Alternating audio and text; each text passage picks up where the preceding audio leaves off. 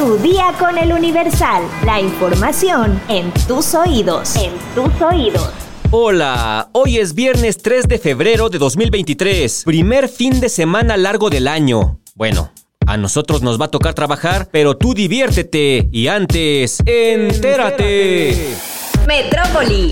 Ante el robo de cable registrado en el metro e instituciones como la Comisión Federal de Electricidad y Teléfonos de México, la jefa de gobierno Claudia Sheinbaum informó que se alista un grupo de alto nivel para atender este delito. Apuntó que sostuvo pláticas con la secretaria de Seguridad Ciudadana, Rosa Isela Rodríguez, para atender la problemática y efectuar labores de inteligencia para combatir este delito que, en el caso del metro, de 2019 a 2023, sufrió el robo de 14.500 metros de cable el metro y nosotros estamos trabajando con la Secretaría de Seguridad Ciudadana, inclusive con el gobierno federal, porque este es un tema que no solo afecta al metro, sino también a otras empresas públicas y privadas, Comisión Federal de Electricidad, Teléfonos de México.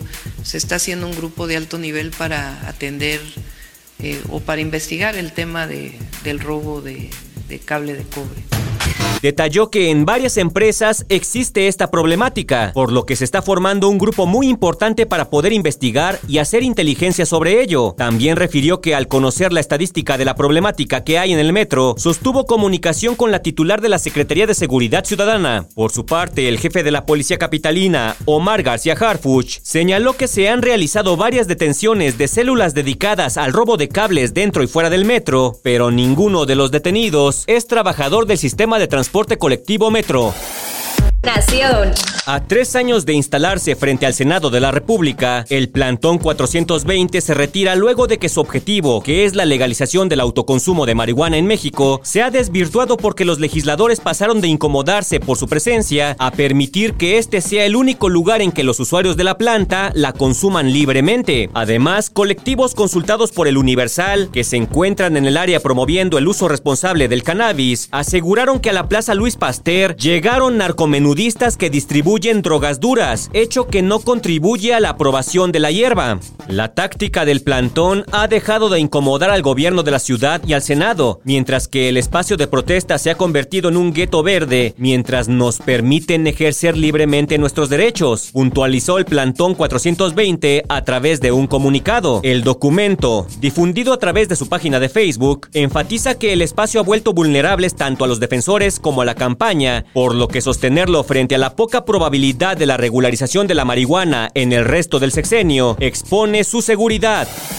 Estados. Durante la tarde del pasado primero de febrero, elementos de rescate del Instituto Nacional de Migración rescataron a una madre migrante de 23 años y a su hijo de 5 cuando intentaban cruzar la frontera a través del río Bravo en Piedras Negras, Coahuila. La mujer viajó junto a su pareja y el menor desde Ecuador con la esperanza de llegar a Estados Unidos. Sin embargo, no pudo conseguirlo, pues su pareja se perdió y ella se quedó varada en medio del agua debido a las bajas temperaturas y la fuerte corriente del río. Los hechos fueron grabados y compartidos a través de redes sociales, donde se observa a la madre desesperada con su hijo en brazos, tratando de cruzar y al no poder hacerlo, se detiene y deja a su hijo en una roca, para luego solicitar ayuda mediante gritos. La joven y su hijo fueron rescatados a través de un aerobote que arribó a uno de los pilares del puente internacional 1. Sin embargo, hasta la tarde de este 2 de febrero, se desconoce el estado de salud de ambos.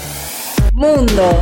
Este jueves 2 de febrero, Miguel Madrigal, agente de la Agencia Antinarcóticos de Estados Unidos, afirmó en el juicio contra Genaro García Luna que la DEA sabía de los contactos del exsecretario mexicano de Seguridad con el cártel de Sinaloa desde 2010. Dijo que se reunió con Sergio Villarreal Barragán, alias El Grande, quien testificó la semana pasada, horas después de que fue detenido en 2010 en México. En su reunión, Villarreal le habló de los negocios de Genaro García Luna con el cártel cuando era policía estatal. Dijo haber visto un video en el que identificó la Jeep Cherokee, que pertenecía al entonces comandante de la Policía Federal, Edgar Vallardo. El vehículo se estacionó frente a la casa de Jesús el Rey Zambada. El Rey fue detenido en 2008, entregado por el clan de los Beltrán Leiva. Esto de acuerdo con los testimonios de El Grande y de Harold Mauricio Poveda Ortega, alias El Conejo, un colombiano que trabajaba para los Beltrán Leiva, que testificó este miércoles y jueves en el juicio. Tras esa detención, Madrigal habló con Vallardo, de quien dijo estaba nervioso y lo cortó rápidamente. Dijo también que recibió información de que justo frente a la embajada de Estados Unidos, en el restaurante Champs Élysées, en Reforma, en la Ciudad de México, se realizaban reuniones de funcionarios con narcos para recibir sobornos.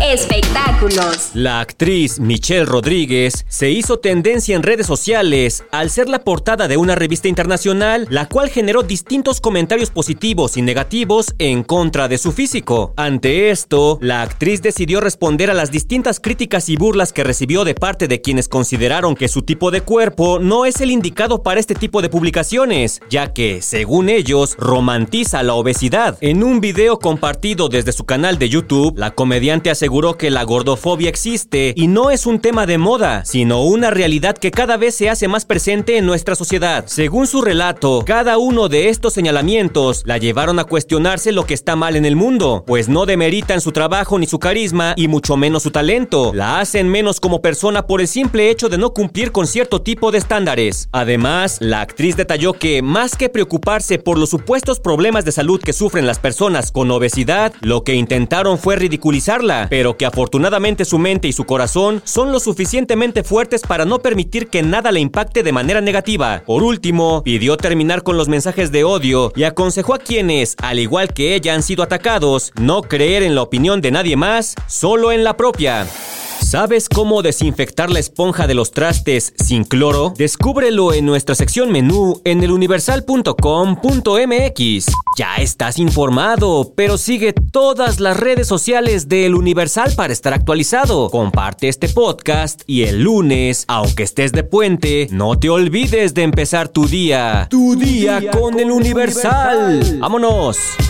Tu día con el Universal. La información en tus oídos. En tus oídos.